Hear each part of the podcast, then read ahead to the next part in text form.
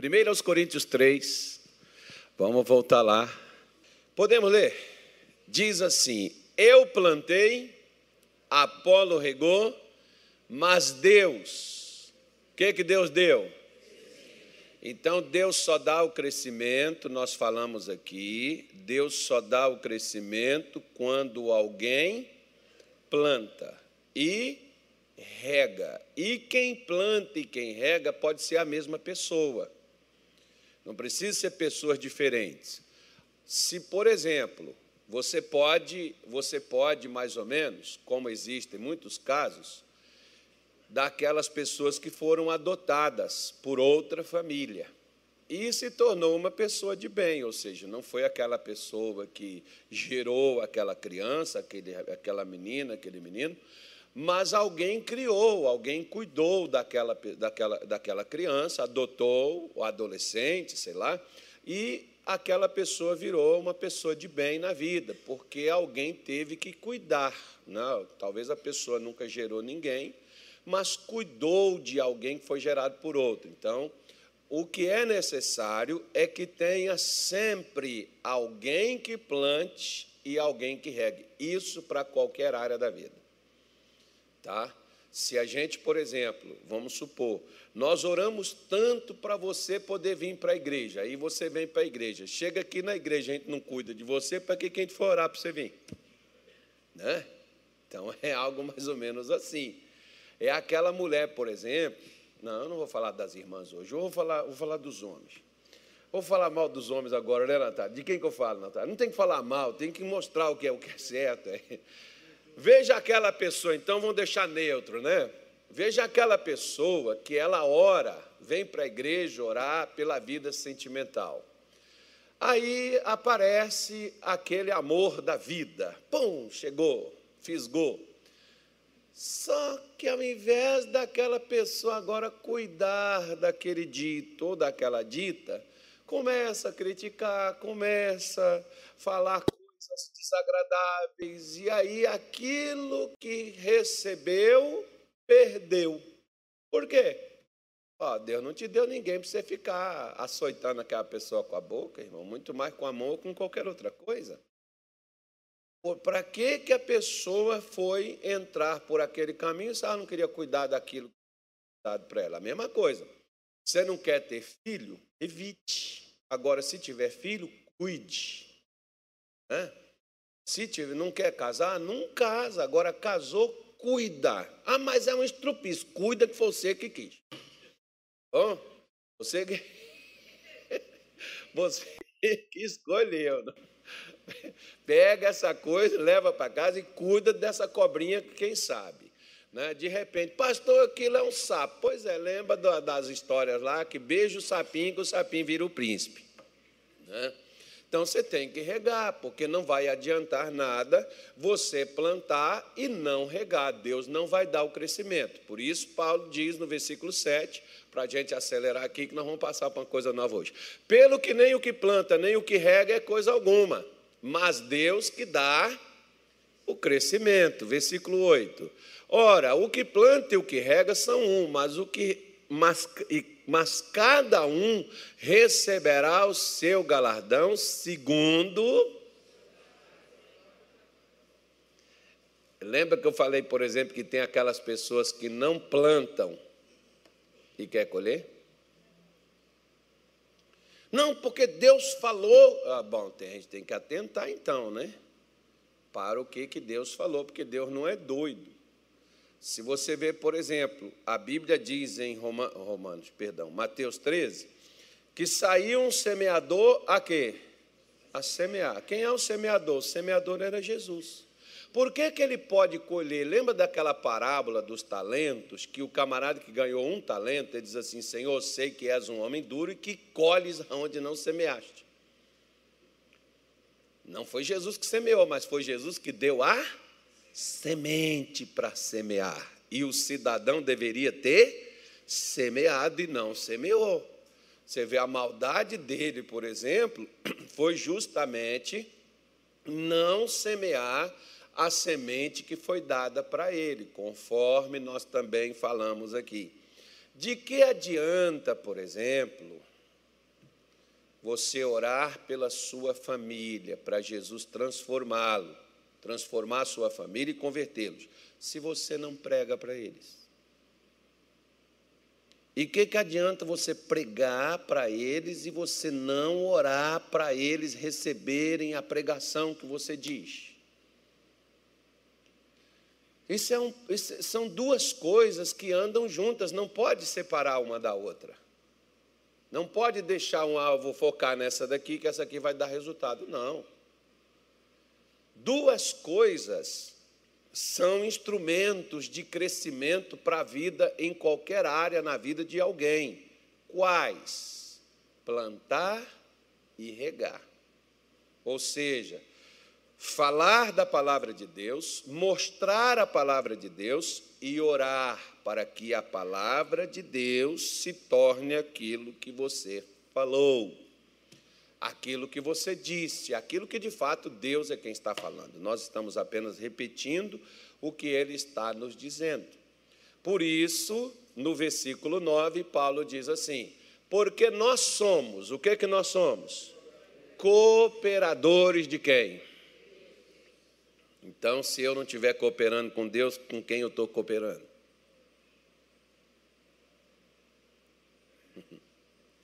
Se eu não coopero com Deus, com quem eu estou cooperando? Existe só duas forças: existe a luz, existe as trevas, existe o bem, existe o mal.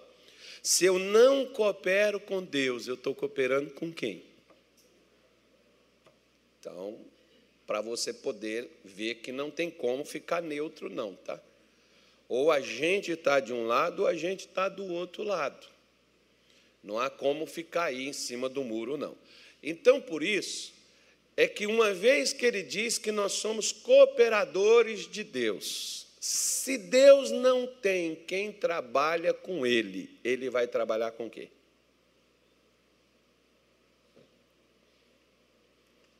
Hã? Com nada. Não porque Deus faz, porque Ele é Deus, porque Ele vai fazer, vai. Justamente junto com alguém. Ele nunca fará sozinho. Nós, nós como cristãos, nós precisamos entender que Deus nos deu uma empleitada, cuidar da família, cuidar de alguém, no meu caso, por exemplo, até mais, além da família, igreja, mais outras igrejas e outras coisas mais. É uma maravilha, é uma bonificação tremenda. Né? É uma coisa muito boa. Então, e até tem gente, por exemplo, que eles querem chegar nesses cargos assim de liderança, mas é para uma questão de status, eu sou. A menos que você não entenda perfeitamente o que é que o cargo é, talvez você não vai querê-lo, porque você vai ter que ter uma frente ampla, uma coisa bem definida daquilo que de fato Deus te chamou para poder fazer. Então, mais ou menos assim, se eu não sou cooperador com Deus e não trabalho juntamente com Deus para poder mudar algo, como Deus me dará crescimento? Como Deus me fará crescer? Aí eu posso falar de crescimento espiritual, eu posso falar de crescimento financeiro, eu posso falar de crescimento emocional, porque tem pessoas que são crianças até hoje, apesar de já ter uma boa idade, porque não amadureceram é, é, emocionalmente, são desequilibradas, medrosas desencorajados, como crianças também são, inseguras, porque não sabem se defender, não sabem o que fazer, e dependem dos pais, como tem cristãos até os dias de hoje que depende de alguém, da oração do pastor, da oração. Eu não estou falando que a gente não pode pedir oração, a gente pode pedir oração, mas uma coisa é você pedir oração quando você está conhecendo a Jesus. Outra coisa é você viver pedindo oração quando você já ouviu falar de Jesus 300 vezes. Aí é outro negócio, irmão. Mostra que não houve um crescimento espiritual. O apóstolo Pedro, por exemplo, lá no passado, quando eu comecei em 1992, no Evangelho, é, eu peguei um versículo de Pedro que aquilo me cobrava muito, porque Pedro diz assim: crescei na graça e no conhecimento do Senhor. Nossa, aquilo dali, aquilo dali me, me pressionava, aquilo dali me cobrava. Aquele versículo ficava dentro da minha cabeça. Para quê? Para crescer.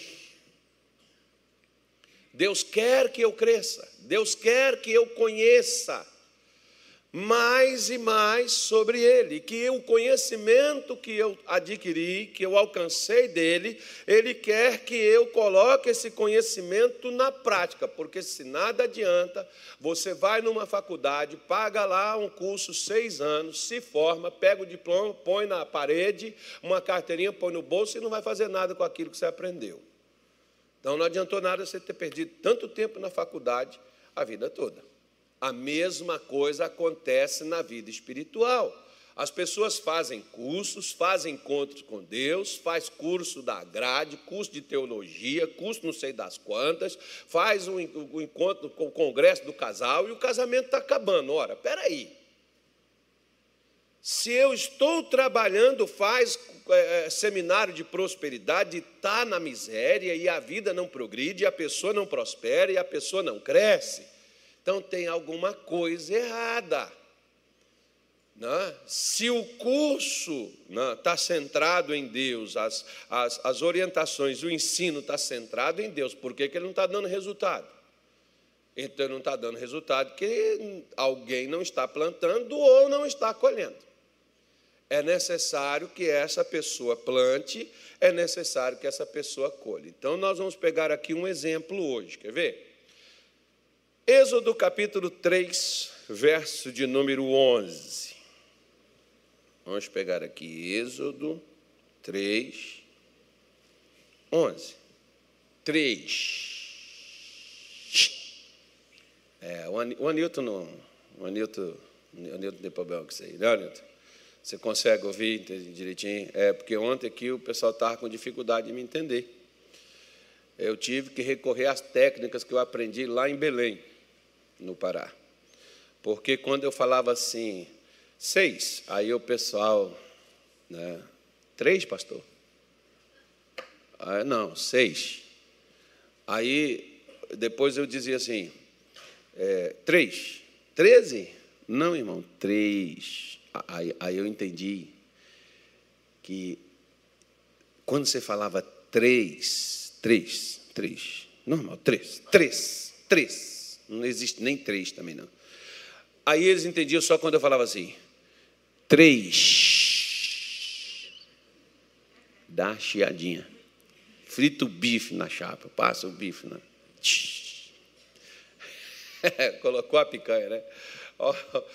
Tem um mineiro lá que tem um negócio no churrasco, ele diz: Olha o chiadão, o chiadão. Aí ele põe a picanha assim no. no, no aí ele faz. Falando em picanha uma hora dessa, né? Deus me defenda. Vamos falar de Deus, poxa. Diz assim, olha, 3:11. Então Moisés disse a Deus. O que, que ele disse para Deus, irmão? Quem sou eu para que vá a Faraó e tire do Egito os filhos de Israel? Preste atenção. Não disse Paulo que nós somos cooperadores de Deus? Bom, por que, que Deus precisava de Moisés para tirar Israel do Egito? Ele não podia tirar sozinho? Pelo mesmo motivo. Por que, que Deus precisa de mim ou de você para salvar a sua família? E o que você vai fazer e eu vou fazer vai determinar se Deus vai tirar ou não. Olha que perigo que a gente a gente corre. E que a cidade, o estado, o país, a nossa nação, ela corre com a nossa omissão. Não, porque o que Deus tiver que fazer, Deus vai fazer. Vai, se ele tiver pessoas por onde fazer. Como, por exemplo, deixa marcado aí o livro de Êxodo e vamos até é, Ezequiel 22, versículo 30. Vamos lá para você ver. O que que Deus está afirmando aí, ó?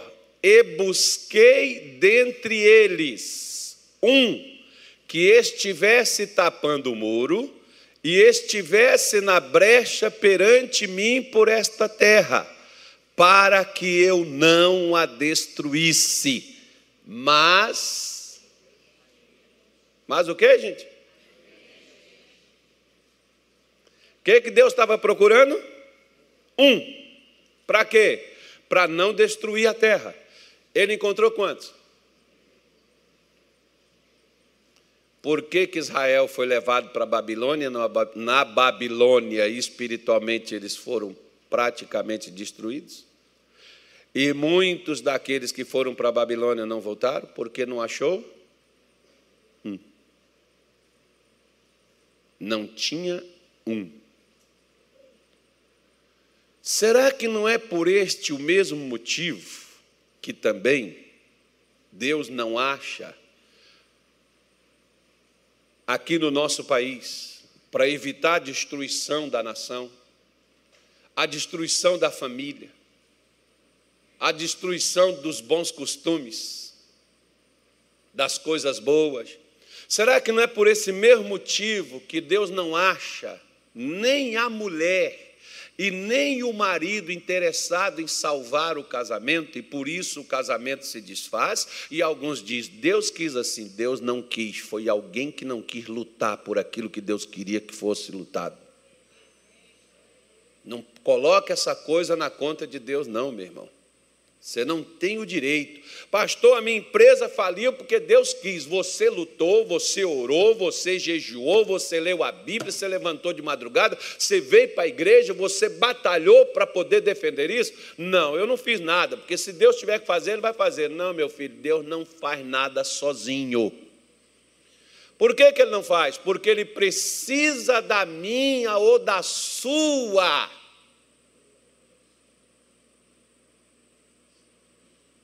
Para quê? Por uma coisa simples, que às vezes tem pessoas que eles não percebem, né?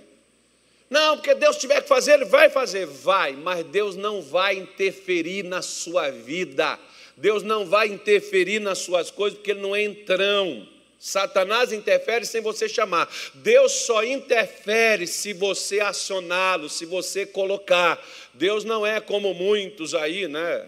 Ministros do STF que se interfere onde não é chamado e onde não é o papel. Ele não vai entrar, ele respeita por causa de uma coisa, porque o Salmo, o Salmo por exemplo, 115, é, versículo 16, acho que seja isso mesmo, não me recordo bem, mas acho que seja, está aí. Ó. Os céus são os céus de quem? Mas a terra, o que, que ele fez? Para quem que ele deu ela? Se, se eu te dou algo, eu posso interferir no que eu te dei? Se ele então deu a terra para os filhos dos homens, ele pode interferir sem que os homens queiram sua interferência?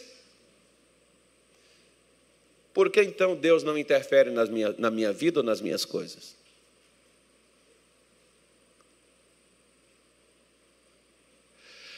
Muitos deixam ao chamado Deus dará. Né? Se for de Deus, Deus vai fazer. Vai não.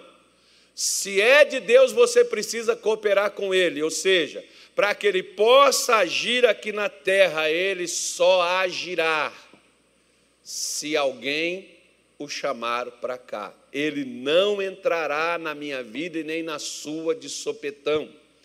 Ele não vai entrar onde você não o chamou para entrar contigo. Você lembra daquela, da, daquela passagem lá de Lucas 24, aqueles discípulos no caminho de Emaús, e eles caminhando com Jesus, e Jesus foi para mais adiante, e eles insistiram com ele para que ele fosse comesse com eles, estivesse com eles em Emaús? Ele ia passar mais adiante, ele não ia com eles. Mas eles insistiram para que ele fosse, porque Jesus não vai aonde você precisa, Jesus vai aonde você quer que ele vá. Precisar, ele sabe onde é que precisa e o que é que está precisando, mas ele só faz. Ele entrou na casa de Pedro, a sogra de Pedro estava doente, e você acha que ele não sabia que ela estava doente? Sabia, mas ele só interferiu quando pediram a ele por ela. Se nós não pedimos a Deus, se nós não pedimos a Deus para interferir, nós aceitamos. Um ditado popular é bem claro nesse sentido que diz que quem cala. Então, portanto, é necessário que você e eu ou qualquer outra pessoa se você quiser que Deus te ajude, que Deus te faça crescer no que você faz, é necessária a primeira coisa. Moisés diz: Quem sou eu para que vá?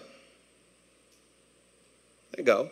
Então ele estava dizendo: Eu não tenho condição nenhuma de fazer o que o senhor quer que eu faça. Deus não queria que ele fosse? Queria ou não queria? Queria que tanto é que falou com ele. Deus não quer salvar a sua família? Quer, mas você diz assim, mas como é que eu vou fazer isso? Boa pergunta. Na Minas Gerais tem um ditado, só para me poder ajudar você a entender. Dono de fundo pega na cabeça. Né? Você é o primeiro. Você não é o último a entrar na coisa. Você é o primeiro a entrar. Então, se se, se, se Moisés, por exemplo, não fosse até o Egito liberar o povo de Deus, Deus não tiraria o seu povo, teria que levantar outra pessoa. Agora você imagine, será que não tem alguém nesse mundo de Deus que está dependendo do que você vai fazer? Será que Deus vai ter que levantar outro porque você não quer fazer? Não, pastor, mas espera lá, olha, o senhor não vê que Moisés, ó, Moisés, irmão, gente, Moisés era gente igual a gente, normal. Tinha nada de espetacular nele, não. Ele era até, na verdade, talvez pior do que eu e você, porque ele tinha um problema já nas costas dele. Ele tinha se tornado um criminoso. Nós aqui, né, nem, acho que nem todos aqui têm esse crime nas costas uma coisa dessa, dessa natureza nas costas. Então ele estava até numa posição um pouco pior. E Deus chega lá para ele e diz assim: Moisés, eu quero que você vá ao Egito e tire o meu povo do Egito e leve eles para uma terra boa, espaçosa. Eu quero que você faça isso. Ele diz: Quem sou eu para que vá? E tire. Ainda além, primeira coisa, eu não tenho condição nem de ir. E segunda coisa, muito menos como é que eu vou tirar Israel de lá? Suponhamos, Senhor, que eu vá. Agora, tirar eles de lá, como? Com o quê? Da mesma forma, talvez, é as mesmas desculpas que eu e você, nós também damos para Deus para não fazer o que ele nos pede. Para não fazer o que ele quer que a gente faça. E a gente não faz e achamos, ó, se Deus quiser, né, ele faz. Ele não precisa de mim, não, e ele não está agarrado a mim para poder fazer isso. Bom, ele não pode não estar tá agarrado a você, ele pode usar uma outra pessoa. Esses tempos atrás, por exemplo, eu conversava com um pastor e ele me mostrou e ele disse assim: Olha, pastor, a, o missionário colocou, não me lembro, o show da fé.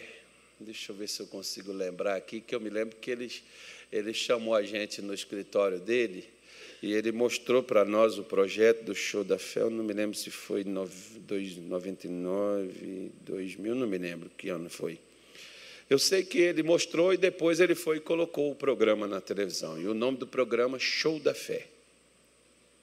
Ficou assim na época, assim, né, na cabeça de muitos assim, até show. A fé é um show.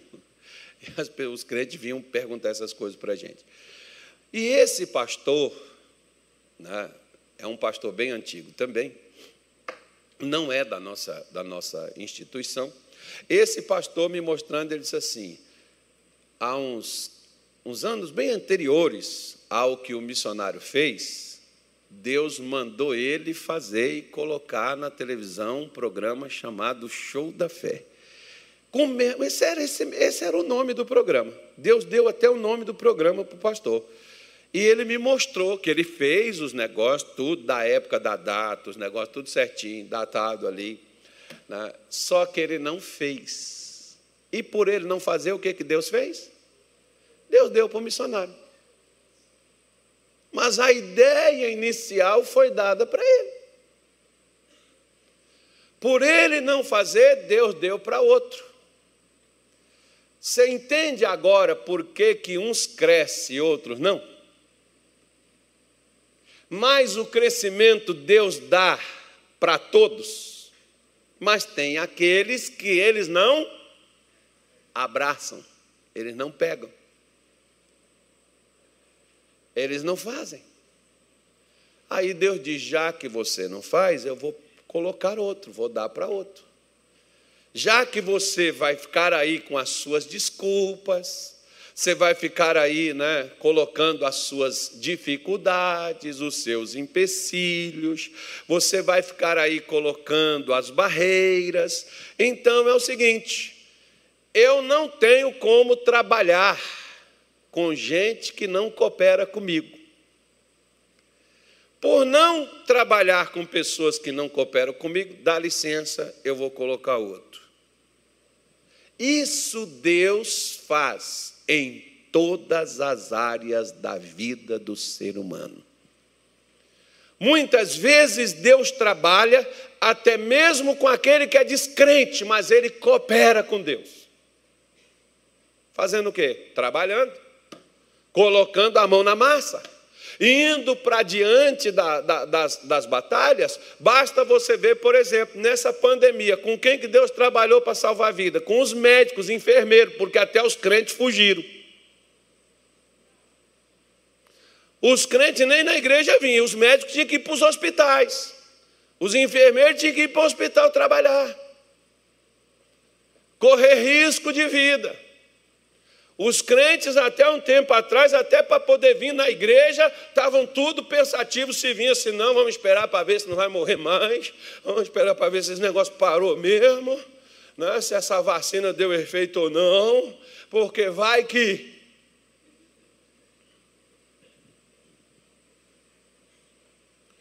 Então Deus usa, Deus trabalha. Agora, foi uma grande oportunidade que veio e foi dada para quê? Para a igreja, para os crentes, para o povo de Deus. Deus queria trabalhar. Trabalhou com alguns, não com todos. Mas trabalhou com aqueles que se dispuseram.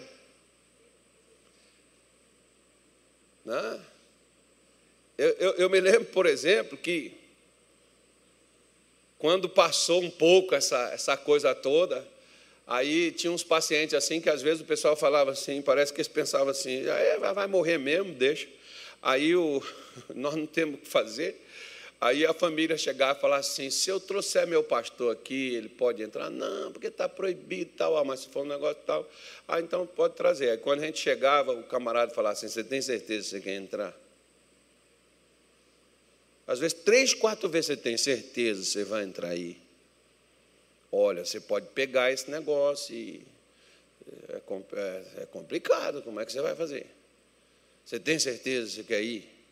Moço, já vim aqui para quê? Na, eu estava um dia dentro de um hospital lá em Minas, aí depois um, até um pastor amigo meu está me assistindo. Ele falou assim, pastor, o senhor colocou óculos? Eu falei, não, entra pelos olhos. Eu falei, já foi. O senhor colocou não sei o que, aquela tapa assim, aquele negócio de acrílico, bota assim na frente do rosto. Também coloquei, não. Ih, pastor. Entra pelo vidro, entra não sei aonde. Eu falei, então já entrou para tudo quanto é lado, irmão. Mas eu quero dizer também para você que eu também entrei lá, fiz o que era para ser feito e saí, estou aqui. Pronto. É, o Senhor te guardará na entrada e na saída. Ora, poxa, com o que, é que você vai fazer? Por que, é que Deus cooperou? Teve gente, irmão, que e se não fosse uma intervenção divina, teria também escapado. Agora, quem teve a coragem de lidar com aquilo e de enfrentar aquilo e coragem de ir diante daquilo. É por esse mesmo motivo que Moisés, ele não queria ir no Egito. Sabe por quê? Porque lá ele estava ameaçado de morte. Se ele chegasse lá, ele seria, ele poderia ser morto. Agora eu te faço uma pergunta. Nós não corremos risco de morte o tempo todo? Porque eu vou dizer para você uma coisa: para morrer basta estar tá vivo. A gente não vê o que, que transita, o que, que passa, quem passa do nosso lado todo dia, qual a intenção que essa pessoa carrega. Muitas vezes tem umas ali que estão armadas até os dentes, que poderiam metralhar a gente, acabar com a gente, mas Deus não deixa nem nos ver. Por quê? Está trabalhando comigo. Está trabalhando para mim. Agora não, isso aí não, nós estamos trabalhando junto. E olha só que coisa tremenda, eu tenho a oportunidade de trabalhar junto com ele. Gente, isso é fantástico demais. Então, então Deus diz assim, olha, versículo 11, né, Deus diz para Moisés, é, então Moisés diz, não, sou eu para que vá Faraó. Versículo 12, Anil, até o 12. E Deus disse, certamente eu serei contigo e isto te será por sinal de que te enviei. Quando houveres tirado este povo do Egito, servireis a Deus neste monte. Então, olha o que, que Deus está falando para ele, Moisés. Eu não estou mandando você ir e, e eu vou ficar aqui assistindo de longe, vendo você entrar numa batalha. Eu vou junto se você for. Irmã, Deus está mandando você lutar pela sua família. Irmão, Deus está mandando você lutar pela sua família. Ah, mas pastor, como é que eu vou tirar eles? Não é você, é você e Deus. Como é que vai ser? Ele vai te dizer como é que você vai fazer, mas primeiro começa, primeiro vai. Depois você vai. Eu, eu, eu brinco com o pastor Luiz Fernando, que eu, eu falo assim para ele assim: pô, pastor, o senhor me enganou. Eu lembrei, Jeremias falou com Deus, né? Tu, tu me enganaste, o Senhor mandou eu fazer, eu fiz, me ferrei. E, e, e ele falou assim: agora eu estou pensando até não falar mais no Senhor. Aí, mas quando eu penso um fogo queima dentro de mim, eu volto e falo de novo, né? É Jeremias capítulo 20. Aí o que, o que, que acontece? Eu disse para o pastor Luiz Fernando: o senhor me enganou, pastor. Eu, Como, meu irmão? Que eu enganei você, meu irmão? Pastor me enganou, pastor. O senhor não me falou, o senhor falou da igreja só essa coisa bonita, da pregação, da oração, dos milagres. O senhor não me falou, pastor, dos problemas dos crentes, dos falsos irmãos. O senhor não me falou, pastor, dos que se dizem crente e não tem nada de crente na vida deles. Esses caras que faz a gente, pastor, sofrer. Esses caras que dá trabalho para a gente. Pastor, o pastor foi falou assim: se eu tivesse te falado, você não ia querer entrar. Quando descobriu, já estava lá dentro. Falou: agora também eu não vou sair para deixar isso aqui para os saqueadores, não. Eu vou proteger a herança do Senhor. Aqui nós vamos brigar com Satanás e com os falsos profetas, mas nós vamos carrar o povo para Deus. Pronto. Agora estou no meio da encrenca, ué. Não era para entrar, agora entrou, fica. É como Moisés, ué. entrou no Egito. Moisés teve problemas piores com o povo de Deus o povo de Israel do que com o Egito. Duro, né, irmão? Paulo disse que teve problemas com os falsos irmãos. Aqueles que parecem que são irmãos, mas não são. São falsos. Ele teve problema com essa galera. Lembre, você não é o primeiro a ter problema com esse povo. Né? versículo 13. Ele diz assim, ó: Então disse Moisés a Deus: Eis que quando vier os filhos de Israel, e lhes disser: O Deus de vossos pais me enviou a vós, e eles me disserem: Qual é o seu nome? Que lhes direi que, que eu vou falar? Eles vão vir e vão me perguntar, porque crente, irmão, crente, crente tem dúvida demais. Você vai ter que tirar as dúvidas deles. Tem gente que evita pregar para os outros, assim, pastor, se a pessoa me perguntar, mas tem coisas que você não sabe. Aí. Moisés, por exemplo, não sabia. O que queria dizer? Tem coisas que você não tem resposta, não, irmão. Tem coisa que a resposta é Deus. Só que a gente já quer ir já logo, já sabendo logo tudo, né? Eu preciso ter todas as respostas, eu preciso saber sobre tudo. Não, você não precisa saber sobre tudo. O pouco que você sabe já é suficiente para fazer um estrago nas trevas e arrancar muita gente de lá já. As dúvidas das pessoas, Deus vai tirando depois. O que você não souber, não souber Pergunta para nós. Se nós não soubermos, vamos perguntar para o missionário. Se o missionário não souber, vamos perguntar para Deus. Deus sabe. Deus tem a resposta. Mas às vezes você já fica amedrontado e com medo de ir e já ter que responder o que você já não sabe. Um monte de gente às vezes vem fazer perguntas para mim. Eu não sou obrigado a saber de tudo. Eu não sou Deus. E há coisas que Deus também não vai nos mostrar. Por quê? Porque, segundo diz a Bíblia em Deuteronômio 29, 29, as coisas reveladas pertencem aos homens, as encobertas pertencem ao Senhor. Tem coisas que Deus não vai falar. Como, por exemplo, você lembra que os discípulos perguntaram para Jesus quando é que seria a sua volta? Ele deu o dia? Porque nem ele sabia. Porque Deus não falou com ele, porque se Deus, Deus sabia que os crentes iam perguntar. Né? E Deus não falou. Porque se eles perguntassem, Jesus ia ter que falar, ele não podia mentir, ele ia ter que dizer. Então Deus não disse para ele qual é o dia, mas ele falou como seria as circunstâncias, a época do acontecimento destas coisas por meio de sua volta. Como que seria, como é que aconteceria, como é que o mundo estaria. Então, você pode ver, por exemplo, que tem coisas que nem Deus vai te mostrar, Deus não vai te dizer.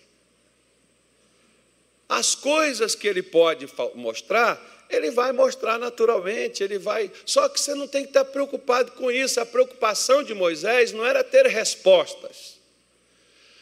A preocupação de Moisés era ser a resposta para Israel. Ele não era o problema para eles, ele era a solução para eles. Porque tem gente que às vezes elas se apegam muito ao conhecimento. Para quê? Para nada. Elas não fazem nada com o que sabem. Elas só querem um diploma na parede. E elas só querem dizer: Eu estudei tudo sobre isso. E às vezes o que querem é uma boa discussão. Lá no Rio de Janeiro, quando eu morava lá, tinha umas rádios que faziam chamados debates. Ia um pastor, né, de um lado, pastor do outro. E os dois ficavam ali discutindo sobre quem nasceu primeiro, o ovo ou a galinha. Aí um dizia por A mais B que foi a galinha, e o outro dizia por A mais B que foi o ovo.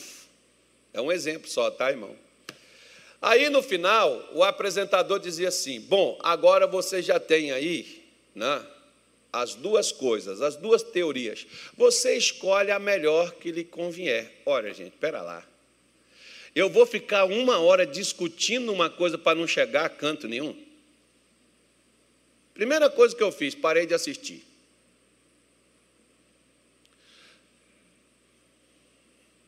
Até, até num canal nosso também tem um negócio desse aí. Os crentes depois chegavam lá na igreja, pastor, é, a gente pode fazer isso? Pode, irmão. Pode mesmo? Pode. Você também pode matar, pode roubar, pode furtar, você pode falar mal dos outros, pode fazer tudo. Você só não pode entrar no céu com essas coisas aí. Bom, mas pode fazer. Vai embora. Né? Então servia mais para colocar confusão na cabeça dos outros do que propriamente para trazer esclarecimento. Porque se, se, eu discutir com você sobre um assunto, eu tenho um entendimento dele, você tem outro. Jesus dizia assim, ó, na verdade, na verdade, Deus tem um. E o de Deus é único. Tá? O de Deus é único. Deus não tem variações. É o único entendimento dele. Então, eu não posso ficar com duas teorias, porque só existe uma.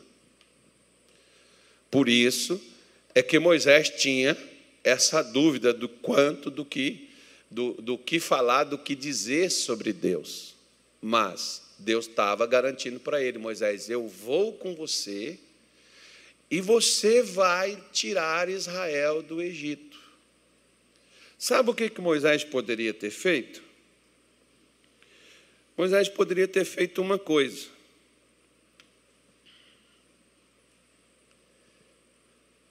Não ter ido e ter deixado aquela nação todinha ter morrido como escravo.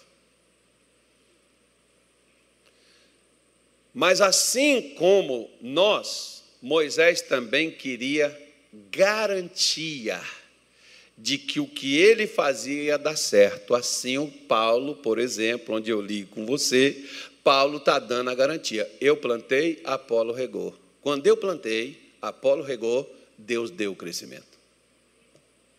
Ele já está dando a garantia, vai crescer. Se alguém planta, se rega o que plantou, vai crescer. Deus vai dar o crescimento, porque Deus trabalha com aquilo que eu e você fazemos. Por isso que Moisés também queria, era uma garantia, garantia que Deus também deu. Êxodo capítulo 4, versículo 1, diz assim: quer ver? Olha. Mas deixa eu, te, deixa eu te falar uma coisa. Por que, que Moisés queria garantir? Por que, que eu e você queremos garantir que o que a gente está fazendo vai dar certo e Deus vai fazer crescer? Porque isso é falta de fé. Por exemplo, Jacó não fez com Deus um voto dizendo assim: Senhor, se tu fores comigo nessa viagem que eu faço, o Senhor me der pão para comer, roupa para vestir, paz para voltar à casa do meu pai. O Senhor será o meu Deus e de tudo que o Senhor me der, certamente eu te darei o dízimo. Não foi o que Jacó fez? Bonita a proposta dele, né? Hã? E Deus deu, não deu? E deu porque Jacó fez o voto? Deixa eu só fazer uma coisa com você. Quantos votos você já fez para Deus e Deus te deu e você não cumpriu? Deus não fez para Jacó porque Jacó fez um voto com ele, não, irmão. Não engole essa, essa farsa, não, que isso é uma farsa. Deus fez para Jacó, porque antes de Jacó fazer o voto, Deus já tinha dito: eu, eu irei contigo por onde quer que fores, e eu te trarei a este lugar. Deus fez porque Deus disse que iria fazer, porque quando Deus diz que vai fazer algo, Ele faz. Pode ir, Jacó, você está livre, você pode ir para onde você quiser, até no inferno que tu quiser ir, eu vou com você lá no inferno e eu vou te trazer de novo essa terra, eu vou trazer você para cá, eu vou te, te, trazer de volta, nada vai te acontecer. Você pode ter percalço no, no caminho, você pode ter problema, mas eu vou contigo e vou te trazer e você vai ficar nesse lugar outra vez. Eu estou te dando, isso aqui é sua herança, isso aqui é sua terra. Ele já tinha as garantias, porque Deus sabe que o homem ele precisa de garantias. Você não lembra de Abraão? Abraão não está lá, Deus não diz para ele: sai de sua terra, de sua parentela, vem para o lugar que eu te mostrarei, te abençoarei grandissimamente, farei você crescer, multiplicar, tá, tá, tá. Deus não havia dito que faria isso com Abraão.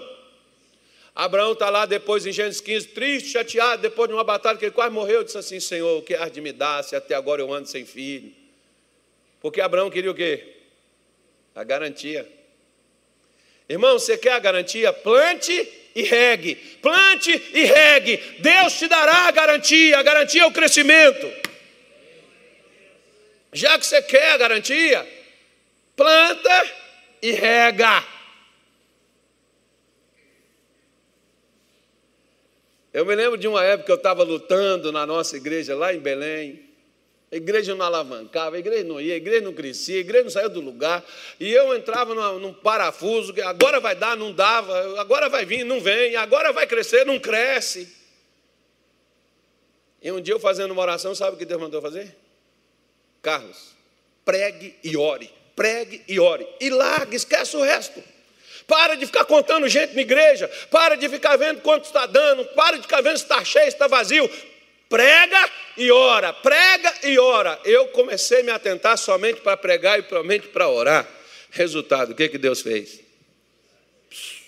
Cresceu a igreja.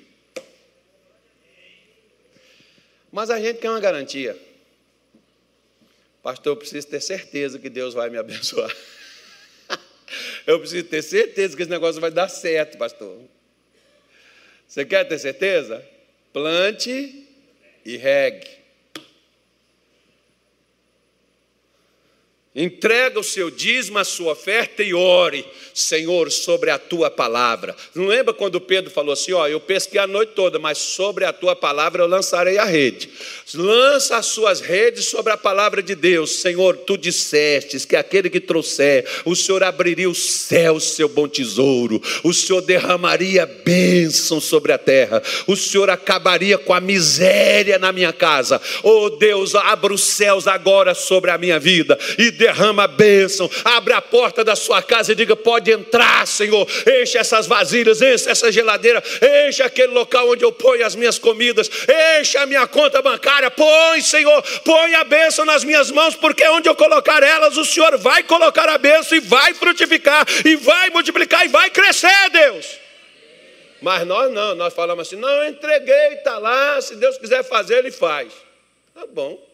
Daqui a pouco você vem com a cara de maracujá de gaveta para cá, está tão triste, pastor, porque nada está dando certo para mim, e eu sou dizimista, sou ofertante. Você está regando, filho de Deus? Não, então tá bom. Está esperando crescer o quê? Porque se você é dizimista e você é ofertante, por causa de uma semente que foi posta dentro de você. Qual a semente? A semente da fé. Uma semente de bênção que precisa ser regada. Diga assim, alô. Não sei por que as pessoas ficam tristes quando eu falo essas coisas. Mas, mas vamos lá. Vamos lá, versículo 1 diz assim: ó. Então respondeu Moisés e disse: Mas eis que não me crerão, nem ouvirão minha voz, porque dirão: O Senhor não te apareceu. Uau! Poxa vida. Irmão, deixa eu falar uma coisa para você. Pare de ficar perdendo seu tempo contando suas experiências com Deus para os outros, eles não vão acreditar. Eu, eu, tenho, eu tenho coisa que se eu contar para você das minhas orações, eu e Deus, você não vai fazer, vai falar assim, ah, isso é mentira.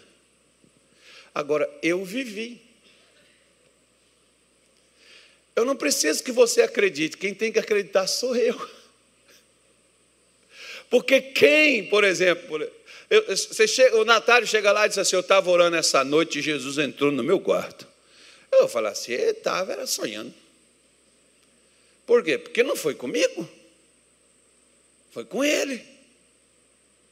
Eu não estava lá, eu não vi. Então Moisés está preocupado das pessoas não crerem. A nossa falta de fé, né, ela nos leva exatamente a isso, porque nós queremos ter essas garantias para a gente poder, fazer, tipo assim, fazer os outros crerem no que nós cremos, porque eles não viram o que nós vimos, eles não ouviram o que nós ouvimos, mas nós queremos que eles creiam como nós estamos crendo. Deixa eu falar uma coisa para você. Não exija e não cobre a fé dos outros com os quais Deus não falou. A fé vem pelo ouvir e ouvir a pregação da palavra de Deus. Ou seja, se a fé vem pela pregação, tem pessoas que era para estar vivendo então no poder da fé. Mas na realidade não é isso. Porque pregações, quantas você já escutou, mas Deus não falou com você. Porque não é escutar a pregação que me dá fé, é Deus falar comigo. Sabe quando é que Deus fala com você? É quando alguém está falando de Deus para você, mas não sabe no seu interior o que você sente, o que você pensa, o que você vive, o que você passa. E a pessoa descreve a sua vida todinha, praticamente põe seu CPF ou sua identidade na frente e diz: É contigo que eu estou falando. Tem crentes assim, pastor, Deus falou comigo a pregação todinha. Até o louvor que o pastor cantou, foi Deus falando comigo. Caramba, você não fez nada com isso?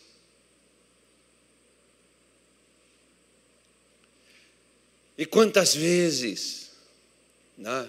mas a gente sempre está exigindo as garantias, palpáveis ainda, como Moisés está aqui, Senhor, eles não vão crer, e nem vão ouvir a minha voz. E eles vão dizer ainda: o Senhor não te apareceu. Primeira coisa, como eu estou dizendo a você, não são os outros que têm que crer. Quando eu decidi, por exemplo, a segunda vez que eu fui no culto, na nossa igreja lá em Minas Gerais, eu disse para minha mulher: eu vou me batizar eu vou ser crente. E ela virou para mim e falou assim: Você tem certeza que é isso que você quer? Você não acha melhor a gente frequentar mais a igreja um pouco? Eu falei: Não, senhora, eu estou decidido, a partir de hoje eu vou ser crente. E ela falou assim: É, daqui a pouco você vai querer ser obreiro e depois você vai querer ser pastor. Irmão, Deus estava usando ela,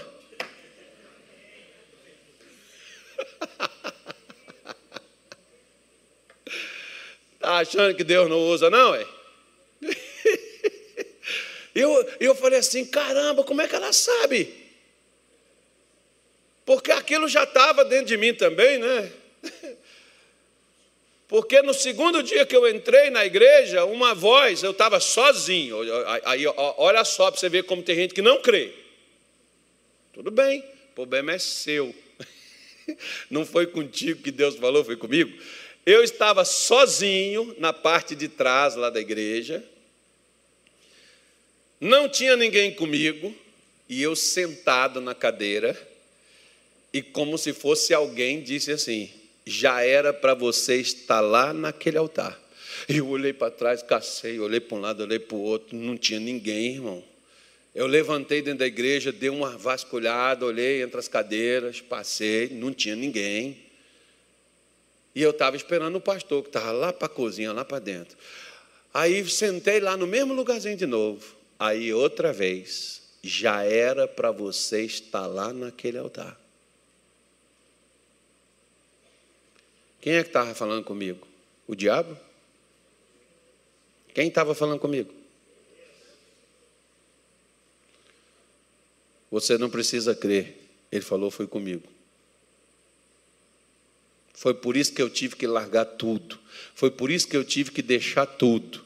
Para até os dias de hoje, eu ainda tenho que largar tudo e mais um pouco para permanecer aqui em cima, onde Ele mandou que eu estivesse. O dia que Ele mandar eu descer, eu desço também. Amém, gente?